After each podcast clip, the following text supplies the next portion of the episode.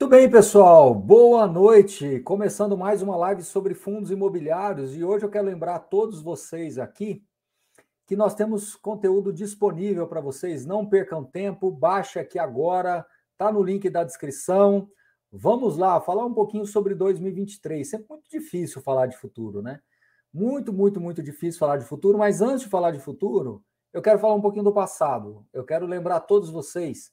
Olha só, em 2021, mais precisamente ali no final de 2021, outubro de 2021, a taxa de juros era 7,75. No finalzinho de 2021, ela sofreu um ajuste e foi para 9,25, né? Subiu um ponto e meio percentual. E um ano depois, nós estamos com a taxa de juros a 13,75. Então, se eu considerar outubro de 2021, um aumento de 7,75 para 13,75. E se eu considerar o final de 2021 para agora, um aumento aí de quase 50%, né? É, na taxa de juros. Isso fez o quê? Com que os fundos imobiliários em 2022 ficassem meio lateralizados, né? Como se os rendimentos estivessem anulando o crescimento patrimonial. Dá uma sensação ruim, né? Dá uma sensação de que até com uma certa impotência, né? Do tipo, será que fundo imobiliário serve para alguma coisa mesmo? Só que a gente tem que lembrar de uma coisa, que num contexto de taxa de juros subindo mais de 50% em um ano, num contexto de você ter juros, a desculpa, inflação superando aí os 10% ao ano, a, os fundos imobiliários, na minha visão, entregaram ainda muita resiliência em 2022. Então a palavra de ordem em 2022, na minha opinião, foi resiliência. Conseguiu se segurar mesmo num cenário muito adverso. Quando a gente fala perspectivas para 2023, quando a gente está olhando daqui para frente, é óbvio que é difícil fazer uma previsão dadas as condições macroeconômicas, políticas e fiscais que nós temos no Brasil. Não é óbvio, não é fácil, não é trivial. E por motivos é, que a gente sabe aí que fogem da nossa capacidade de fazer uma projeção clara e concreta. Uma coisa é você pegar um fundo imobiliário que tem contratos atípicos ou que tem é, uma base contratual já sólida, ou um fundo de papel que tem uma carteira é, com um perfil de risco que você conhece, um gestor que você conhece, e fazer uma projeção de rendimentos. Isso é uma coisa. Outra coisa é você conseguir entender o que vai acontecer nos próximos meses dentro de um contexto macroeconômico, político e fiscal que uh, envolve uma série de variáveis e que isso sim está precificando. Por isso que o mercado, nesta quase primeira semana, né, amanhã termina a primeira semana, ele ficou completamente sem direção. Né? Subiu muito, caiu muito, subiu muito, caiu muito, completamente sem direção, mostrando justamente essas incertezas. Juros futuros praticamente nos mesmos patamares dos juros à vista, mostrando também indefinição. Mas diante de todas essas incertezas, o que, que nós podemos falar para 2023? Que é uma pergunta que está chegando muito aqui para a gente. Né? Então, o que, que a gente pode falar? Para não falar muito no macro, vamos tentar trazer um pouquinho na perspectiva da seguinte situação. Fundos de papéis. Eu acho que a maior vantagem do fundo de papel hoje é que ele aceita o desaforo pelo desconto que ele tem. Implicitamente, os fundos de papéis estão negociando com taxas reais extremamente atrativas e aceita bastante desaforo por ser uma, um ativo resiliente, e a história já mostrou isso, né? Um ativo que, que, que consegue, mesmo em cenários de juros e inflação orbitando fora das metas, entregar um resultado real satisfatório. Então, esse é o primeiro ponto. Os fundos de papéis, na minha opinião, ele já negocia a múltiplos extremamente razoáveis e favoráveis, com uma margem de segurança bastante significativa para um cenário desafiador em 2023. Então, considerando que você vai ter uma inflação acomodada por, por questões é, mundiais, né? O Brasil é, ele está dentro de um contexto e claramente o mundo está em recessão, claramente você tem um mundo desacelerando e isso pressiona bastante, assim, eu diria aqui, não é que facilita, mas talvez inibe que a inflação cresça substancialmente. Pelo menos essa é a visão que eu tenho olhando aí para os próximos meses. E isso vai fazer com que, em algum momento, os juros possam cair. Talvez não na velocidade que a gente gostaria, talvez não na, na, na, na intensidade que a gente gostaria, então nem na velocidade nem na intensidade que a gente gostaria, porém, me parece que a gente não deve ter juros subindo mais 50%, como a gente viu no final de 2021 para cá, como a gente viu ao longo de 2022. Tá? Então, isso não me parece sensato o juro ir para 20. Não me parece sensato imaginar esse cenário. Então, os juros talvez não caiam na velocidade que a gente gostaria ou na intensidade que a gente gostaria, mas me parece um movimento mais de queda ah, para os próximos 12 meses. Isso, invariavelmente, vai começar a destravar um valor em fundos imobiliários imenso. Por quê? Porque se você coloca a lupa nos fundos de recebíveis, as taxas médias estão melhores, ok? Negocia com descontos patrimoniais, ok? Os gestores têm portfólios muito mais robustos que podem fazer uma gestão ativa, ok? Então veja, o prognóstico para os fundos de recebíveis me parece bastante positivo quando nós olhamos para 2023, tá? Agora, quando a gente está falando de tijolo, aí depende de caso a caso, né? Então você, por exemplo, lajes corporativas, embora tenham descontos absurdos, gigantescos de valores patrimoniais, você tem fundos alavancados, você tem fundos em que o gestor não está assim tão disposto a vender os ativos, porque é, com o nível de desconto patrimonial, honestamente, tem fundos que deveriam ser quase que liquidados porque é muito mais fácil você vender e devolver o patrimonial para o cotista do que fazer ele, ele carregar é, 30%, 40%, 50% de desconto patrimonial. É, não, não, vejo, não, não, não, vejo muito sentido nisso, né? Mas ok, o nosso mercado não se desenvolveu o suficiente para que esse tipo de estratégia funcione, né? Não faz nem muito sentido até é, numa, numa indústria em formação. Ok, assim, eu estou falando do problema e a solução e o problema ao mesmo tempo, né? Eu fiz propositalmente, eu, é, eu apresentei a problemática e a solucionática né, ao mesmo tempo para vocês, mas ao mesmo tempo trouxe também a problemática de volta. É só para mostrar que é, o patrimonial é fantástico, é legal você olhar para o patrimonial, se sentir seguro em estar tá comprando com desconto num fundo de laje, por exemplo, mas por outro lado, você tem que entender que o gestor não está disposto a liquidar o fundo e talvez a alavancagem possa pesar ainda de alguma maneira para a, a, o resultado líquido do fundo, não é isso? Então, a laje corporativa é um mercado muito sensível à economia, porque as empresas elas não elas reduzem muito rápido se precisar e elas demoram muito para ampliar. Então, a visão que eu tenho de laje corporativa, historicamente, aqui já estou né, acompanhando a indústria de fundos imobiliários há muitos anos, a visão que eu tenho é essa: é rápido para piorar e lento para recuperar. Então, laje corporativa sempre tem que ter muito cuidado na escolha dos ativos, na composição da carteira e na estrutura de capital do fundo. Então, acho que ainda continua desafiador para 2023, mesmo sabendo que o mercado está extremamente descontado é, do ponto de vista patrimonial, tá certo?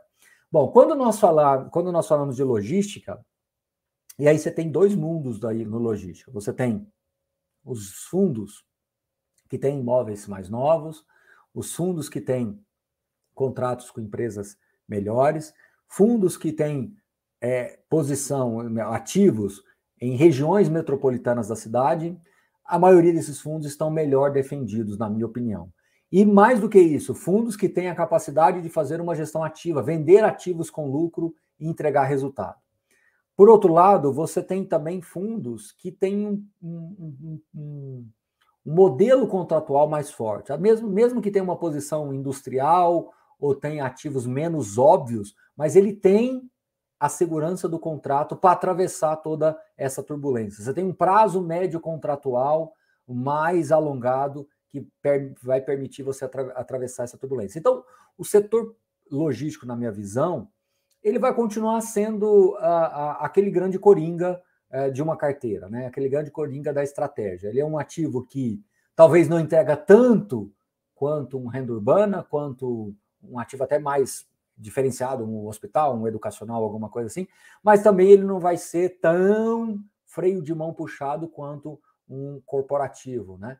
E, e eu acho que ele, ele vai, vai cada vez mais ganhar protagonismo na indústria de fundos imobiliários, porque é um ativo mais fácil de ser construído, mais fácil de ser negociado e mais fácil de ser desnegociado, né? Ou seja, é mais fácil de você construir um negócio é, no corporativo, no, no, desculpe, no, no, logístico e desconstruir o negócio no logístico. Então, é, é um ativo mais adaptável, mais fácil de você é, criar uma estratégia diferente para ele. Então, na minha opinião, o logístico tem essa, essa grande vantagem. Renda urbana.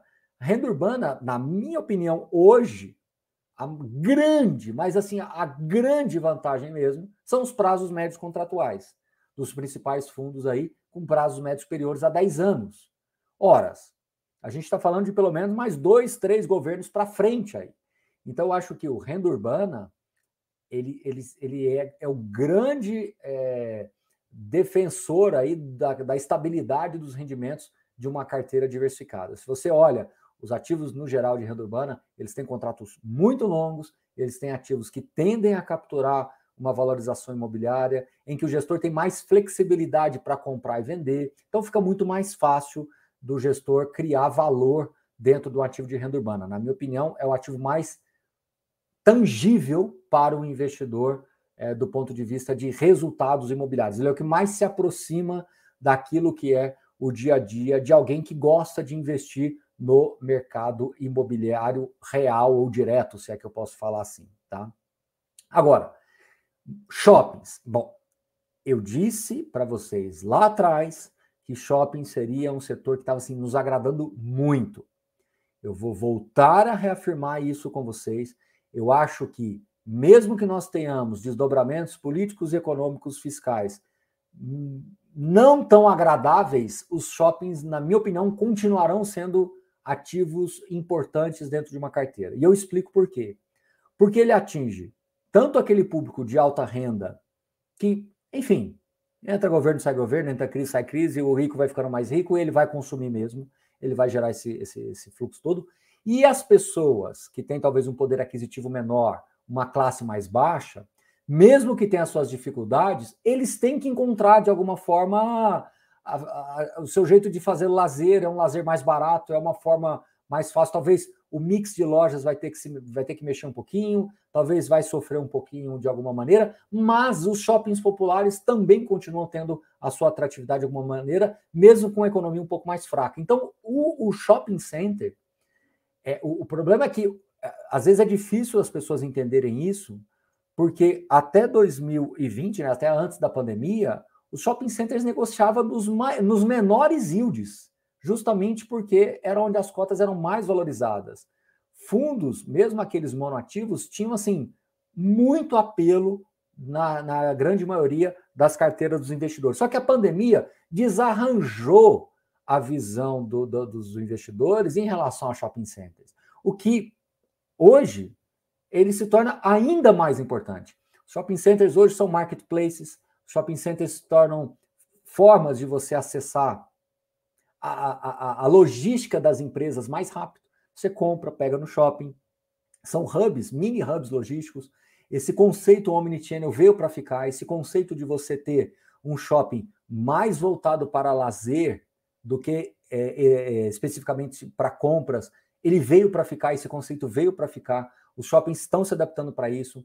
A, as áreas de estacionamento é, vagas estão sendo usadas de alguma maneira para circos, é, corrida de kart, seja lá o que for, estão sendo usadas, é, uma vez que o Uber, né, ele acaba né, ganhando mais espaço na vida das pessoas, então as pessoas usam menos carro, a, a, o espaço de estacionamento talvez não precisa ser mais tão grande quanto era no passado, mas essas áreas estão sendo reaproveitadas, estão tendo expansões de alguma maneira. Ou seja, os shopping centers, na minha opinião, eles devem continuar a ter o protagonismo que eles tinham lá em 2019. Lá em 2019. Então, veja, é, vamos parar um pouquinho aqui, vamos dar um passo atrás, porque eu falei propositalmente dos cinco principais setores. Lajes corporativos, acho que continua ainda desafiador. De novo, vou repetir laje corporativa piora rápido e recupera lento.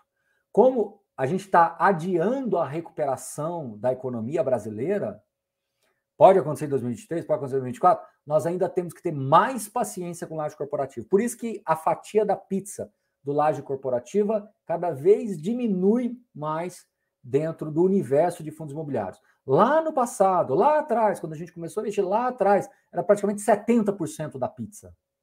Hoje mal chega a 10 direito, né? Pouco mais, mas enfim, entre 10 e 15% aí de laje corporativa. Então, a tendência, na minha visão, é que diminui ainda mais.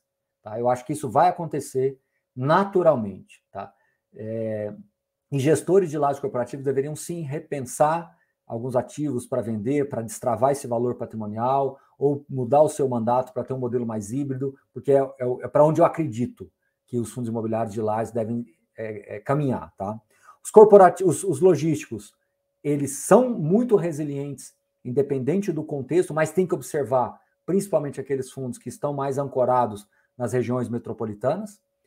É, fundos de shopping centers continuam, na minha opinião, e, ou devem voltar a ter a relevância e o protagonismo que tinha lá em, de 2019 para trás, desde lá de Patigenópolis, de, sabe? Eu tô, tô voltando muito no tempo, tô voltando década no tempo, justamente para mostrar que isso é, é, é, algo que a pandemia desarranjou, mas já está colocando no eixo e o mercado já começou a perceber isso. A maioria dos fundos de shoppings com renda crescente, renda consistente e mostrando esse valor todo. Renda urbana é o, é o, são, é o setor que mais se aproxima do mercado real imobiliário, então ele dialoga muito bem com o investidor. E fundos de recebíveis, na minha opinião, nas condições que estão agora, mesmo que 2023 continuamos, continuemos com incertezas, os fundos de CRI têm tudo para serem ativos uh, assim com uma, uma, uma, uma condição muito interessante. Aqueles que estão se expondo um pouquinho mais à CDI devem continuar com rendimentos excelentes. Aqueles que estão com o IPCA mais, o IPCA já voltou para o campo positivo, os rendimentos já já mostrou que o, o pior ficou para trás e já alguns já começaram a voltar a melhorar. Isso deve continuar acontecendo agora entre janeiro e fevereiro. Ou seja, os cinco principais setores de fundos imobiliários, que eu acho que é a base desse vídeo aqui, mostra que o prognóstico para 2023 me parece mais positivo do que 2022, embora as incertezas sejam maiores. Olha que, que curioso isso que eu estou dizendo. Porque mesmo que as, as incertezas macroeconômicas, políticas e fiscais sejam maiores, eu, eu particularmente não acho que nós tenhamos inflação de dois dígitos de novo, Particularmente acho que juros talvez não caiam na intensidade ou na velocidade que a gente queria, mas devem em algum momento sinalizar para baixo.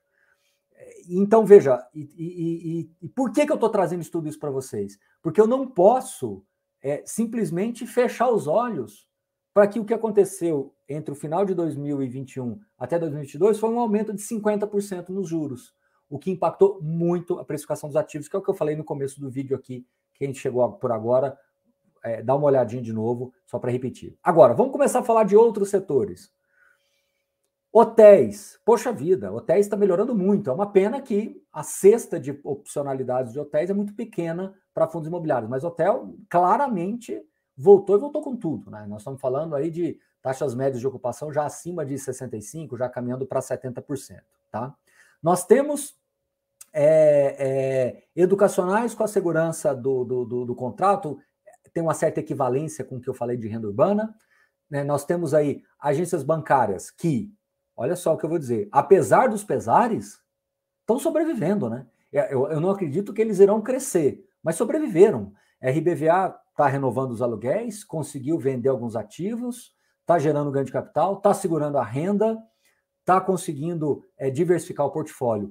BBPO, com todo o diz que me disse, com toda a dificuldade, de alguma maneira conseguiu renovar. Tá bom, Barão, mas em condições muito piores do que a gente gostaria, em condições que poderiam realmente é, é, é, repor efetivamente a inflação, ele acabou dando cinco passos para trás para tentar andar para frente de novo. Ok, tudo isso eu concordo. Mas estão sobrevivendo. Então, gente, eu vou voltar a repetir. Quem é investidor de fundo imobiliário quem é investidor de fundo imobiliário não deve ter na cabeça a palavra alta rentabilidade, alto retorno, deve ter na cabeça a palavra resiliência. Fundo imobiliário está se mostrando cada vez mais resiliente. Os juros médios no Brasil, um pouco acima de 9% nos últimos 10 anos, e os fundos imobiliários ainda conseguiram entregar um resultado um pouco acima. Assim, estou falando de média, tá? Falando de média. Se você colocar alguns fundos é, que, que, que tem que você teve um pouco mais de critério de escolha, eles ficam acima da média. Então veja como tudo isso, tudo isso é, é, pesa na decisão de investimento de cada um. E nós não podemos esquecer também que em 2019 o fundo imobiliário valorizou 35%. Aí a pandemia desarranjou todo, teve a pandemia, teve depois segunda onda, depois você teve o aumento dos juros, você teve é, a tentativa de tributação. Então, assim, veja que em três anos aconteceu muita coisa dentro desse universo todo de fundos imobiliários. Agora, é, se depois vocês quiserem que eu fale algum outro setor, eu falo aí para vocês. Com relação, com relação à, à, à tributação, né? Gente, essa é uma variável que eu já falei e vou voltar a repetir. Possível é? Possível é. Provável é? Eu acho que hoje é menos provável do que era em 2021. Eu já falei e vou repetir muito rapidamente. Porque hoje nós temos uma proteção, vamos falar, um escudo de proteção a mais, que são os fiagros. Então eu acredito, Fiagro uh, tem tudo, né? Até saindo reportagens, acho que ontem ou hoje, mostrando a capacidade né, bilionária que os fiagros podem atingir. Então, não acredito que é, tributar o fundo imobiliário, consequentemente o fiagro, que está do mesmo, do mesmo arcabouço de, de, de, de, legislação do ponto de vista de isenção, faria algum sentido. Tá? Essa é a minha opinião. Tá? Então, é, é, é isso que eu vejo. Tá? É, bom, tem mais algum aqui? Então, pessoal, eu não falo de infraestrutura, eu não falo de Fiagro especificamente, eu falei aqui só do ponto de vista de. Então, eu não, não acompanho fundo de infraestrutura. Sei que alguém está perguntando aí, tá certo? Bom, é, alguém tinha me mandado também para falar o seguinte: Baroni, será que ações devem entregar mais resultado em 2023 do que fundo imobiliário? Olha, eu acho que é, o mercado de ações, a dispersão dele é muito maior. Quem é muito bom em selecionar ações é, precisa entender que o fundo imobiliário pode estar presente na carteira como uma maneira de fazer uma renda base ali para ele, tá? Se você é muito bom em ações, se você tem uma capacidade muito grande de selecionar ativos, você talvez vai se sentir mais confortável com as ações. Mas você tem que ser, olha só, o seu ciclo de competência tem que ser muito maior, você tem que ter muito mais capacidade analítica tem que ter muita capa mais capacidade de selecionar bem, porque a dispersão é muito grande. Tem ações que vão muito mal, que caem 80%, 90%, e tem ações que sobem 1000%. Eu sei que nem todo mundo que vai escolher só as que sobem mil, mas o problema é que você, escolhendo as que sobem e muitas das que caem, você acaba ficando. Por isso que o IBOV sempre foi uma, uma, um índice ruim de você metrificar, né? Ok. Já quando a gente fala de fundo imobiliário, a expectativa, assim, as pessoas ainda ficam insistindo de que o fundo imobiliário foi feito para ganhar das ações. Não. O fundo imobiliário foi feito para ser mais resiliente do ponto de vista de proteção de patrimônio e geração de renda. E você pode usar o fundo as ações para potencializar o seu patrimônio. Tudo bem. Mas, mas é, isso vai depender muito do seu ciclo de competência. Então, essa insistência de, da comparação, ela é completamente desnecessária, vazia e sem sentido. A outra pergunta que me fizeram também é o seguinte: poxa, Baroni, mas com 13,75 eu consegui um CDB de um banco, eu consegui uma LCI, uma LCA? Claro, é excelente. Não dá para concorrer com isso. Não dá para concorrer. Não dá. Eu estaria sendo aqui ingênuo e, e primário se eu virar para você e falar que ah, esse fundo imobiliário aqui de tijolo vai dar muito mais do que. Não, não vai, não vai dar mais do que isso. Só que aí você tem que olhar o horizonte de investimento. Então, o que, que você se propôs? Você se propôs a ter os o, é, X% em fundos imobiliários, você tem que entender que, mesmo com todo essa, esse andar de lado que a gente viu nesses últimos meses, isso está acruando para dentro da, da possibilidade de retorno total. Então, em algum momento, se você imaginar que juros caem, inflação já acomodando e continue acomodada, isso destrava um valor muito grande para a carteira sua de fundos imobiliários, isso tende a te entregar um resultado total bem interessante. E aí eu tenho que voltar na comparação. Desculpe, mas é uma comparação necessária. Por isso que o IFIX ele anda muito parecido com o IDIV, que são as empresas de dividendos. Porque as empresas de dividendos são empresas mais maduras, são empresas mais previsíveis, são empresas onde a capacidade de crescimento é mais limitada. É o que tem a ver com o fundo imobiliário.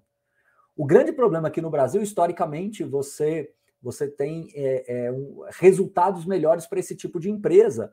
E as empresas de crescimento tendem a ter mais dificuldade, porque o Brasil é um país que tem muitas incertezas é, entre governos, entre anos, entre, entre políticas específicas, entre matrizes econômicas colocadas, e isso faz com que as empresas tenham mais dificuldade de crescer. Então, as empresas mais maduras tendem a entregar resultados mais consistentes, consistentes o que tem tudo a ver com o fundo imobiliário, correto? Então veja como é mais um motivo para você evitar a comparação. Baroni, mas você está comparando, mas só para mostrar para vocês. Então, se você tem renda fixa hoje a 13,75, é muito difícil concorrer, concordo. Mas, por outro lado, você tem que olhar o horizonte de investimento.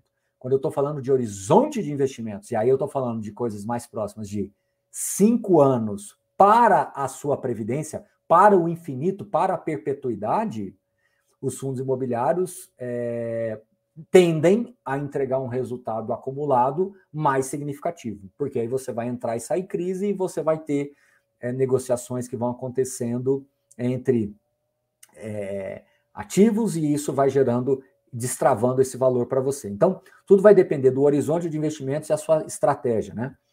Se a sua estratégia for previdenciária, ter renda fixa como reserva e como maneira de diminuir um pouco a volatilidade da carteira, tá tudo certo mas nunca com efeito comparativo. A gente faz comparações muito mais por vocês, porque, porque a, a, o questionamento ele chega muito para a gente aqui. Né? As pessoas nos questionam, a gente vê às vezes os comentários que alguns colocam, e não dá realmente para comparar o fundo imobiliário hoje com um CDB pagando 14% ao ano. Não tem como comparar. Só que esse, esse CDB ele vai pagar os 14% ao ano e só.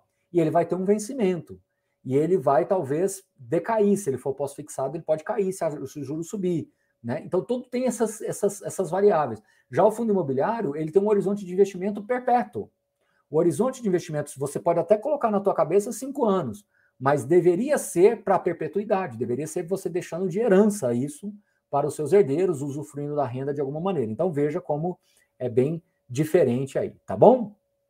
Ah, então, falei da tributação, falei dessa questão. É, alguém perguntou sobre hedge fund, né? Bom, gente, eu acho que o hedge fund ele ainda está em construção. Baroni, você acha que o hedge fund é o futuro da, da, indústria? Acho que sim.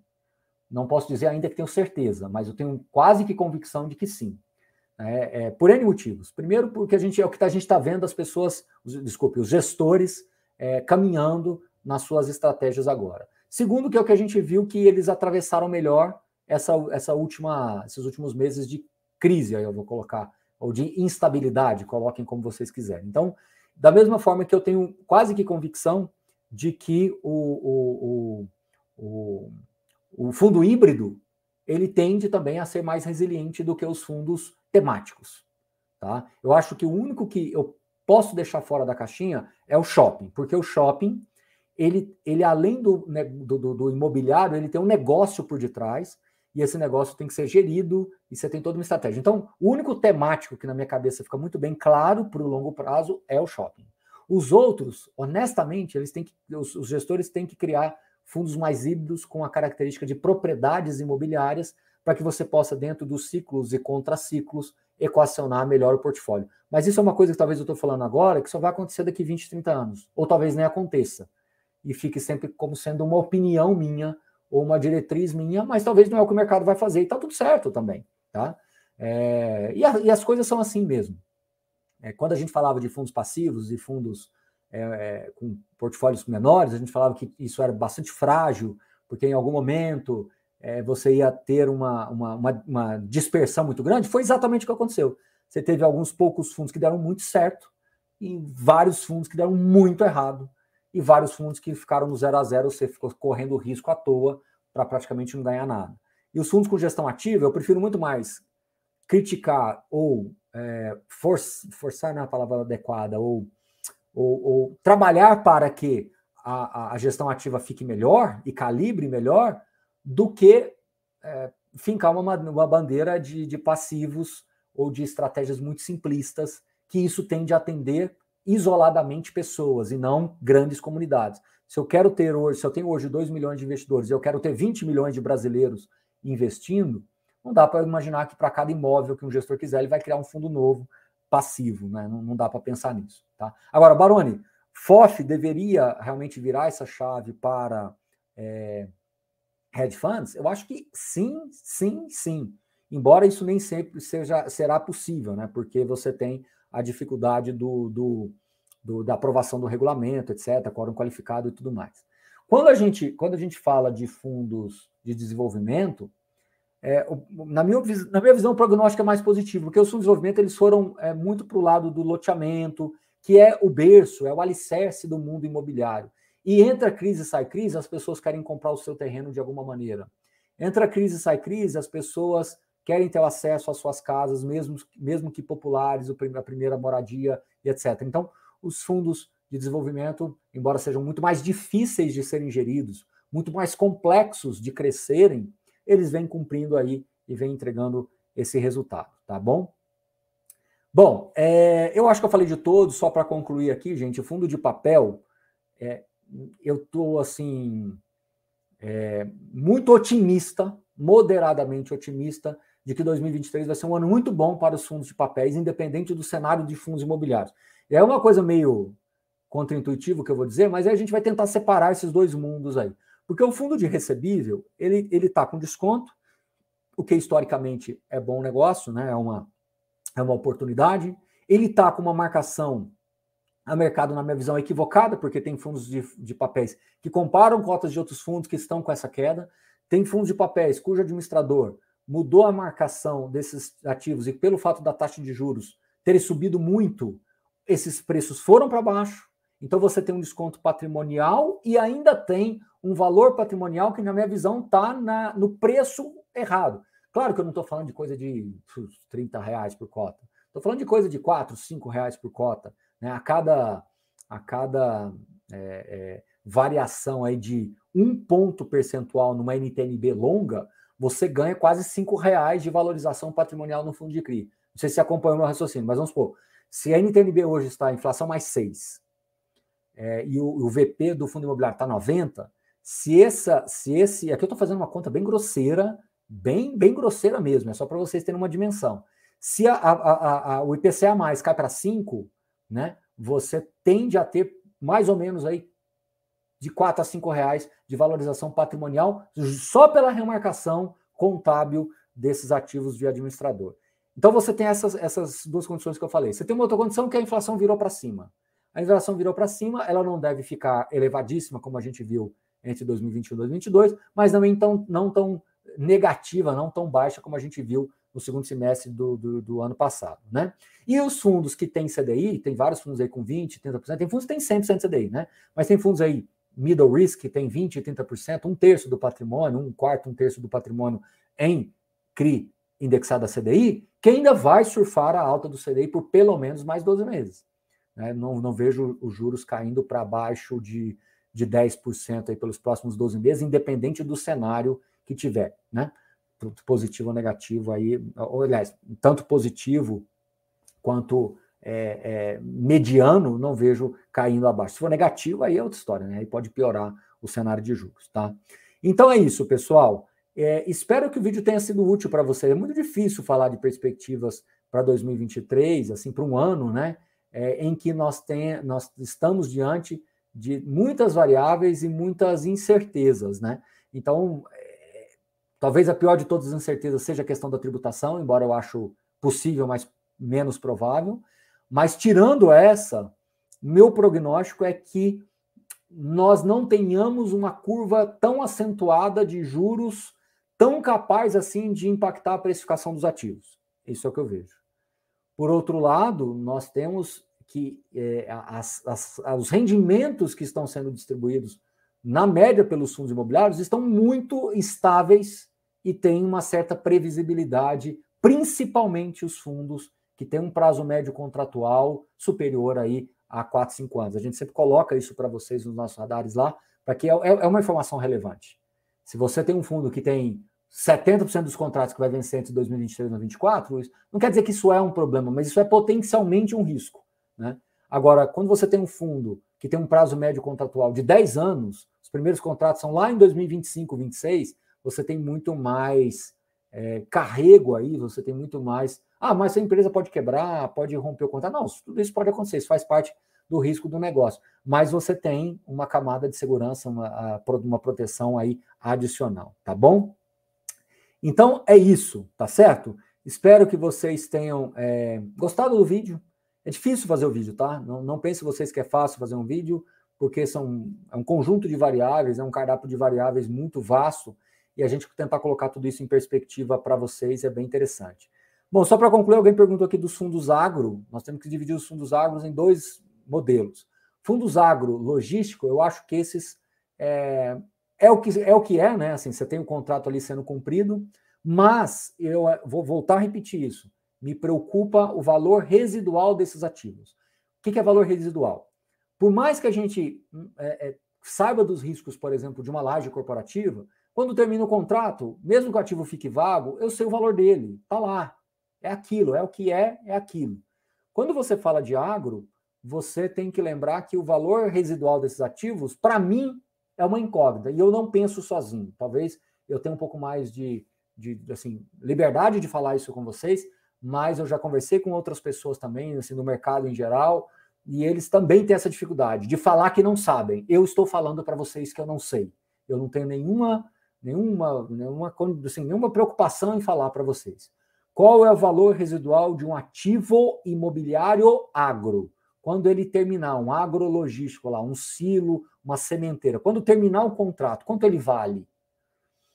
Tá? Quanto vale um supermercado locado para uma, uma, rede varejista? Quanto vale uma, uma loja de construção para uma rede varejista que está dentro da cidade ou está sendo abraçada pela cidade? Aquilo ali é mais tangível para mim o valor residual disso. Quando terminar o contrato, mesmo que não se renove, eu consigo dimensionar pelo menos pelo valor do terreno. Quando eu estou falando de um agrologístico, em alguma matrícula desmembrada dentro de uma fazenda, por exemplo, é mais difícil. Então, esse é o primeiro ponto. Isso vale também para fazendas, etc. Bom, aí já é uma outra história, porque muitos desses fundos, e aí é onde eu quero chegar, o agro acabou indo muito para o crédito. E muitos supostos fundos de tijolos né, ou de renda de agro, eles acabaram ficando meio que é, é, assim. Essa palavra, bom, a palavra não é mais adequada, mas seria assim uma, uma, uma, uma, uma forma de você fazer um fundo de, de, de, de, de crédito com a cara, né, com um jeitão de renda. Né? Assim, existe uma. Eu não queria usar essa palavra, meio mascarado. Eu não queria usar essa palavra, mas não estou conseguindo encontrar outra, outra palavra melhor aqui. Então, como é ao vivo, né, não tem como editar, vamos lá. Então é mais ou menos isso. É, é, é muito fundo que parece ser de renda, mas ele está mascarado de crédito. Então, eu acho que os fundos agro de crédito vão continuar crescendo e tem muito para crescer. Principalmente porque você tem um mercado ainda para ser explorado e você tem empresas que vão buscar esse crédito tem disposição e tem apetite para pagar um CDI mais alguma coisa, que seja CDI mais 2, CDI mais 3, isso tende ainda a entregar um resultado para o cotista muito significativo, tá? Então, assim, é só para deixar isso na perspectiva para vocês. Porque quando fala agro, na minha cabeça, tem que dividir nesses dois mundos. O agro, tipo agrologística, e o agrocrédito, tá? São duas coisas diferentes. Ah, baronil da fazenda. Gente, para falar a verdade, tem um fundo de fazenda que nem liquidez tem, que é aquele que explora realmente o arrendamento da terra, praticamente. Mas o yield é muito baixo, acaba que não tem muito muito apetite assim do grande público, mas é, é, é, é outra cabeça, né? outra configuração. E a grande maioria acabou sendo fundos de crédito. Então, o agro, por incrível que pareça, ele nasceu ao contrário do fundo imobiliário. Né? O, o agro ele nasce invertido.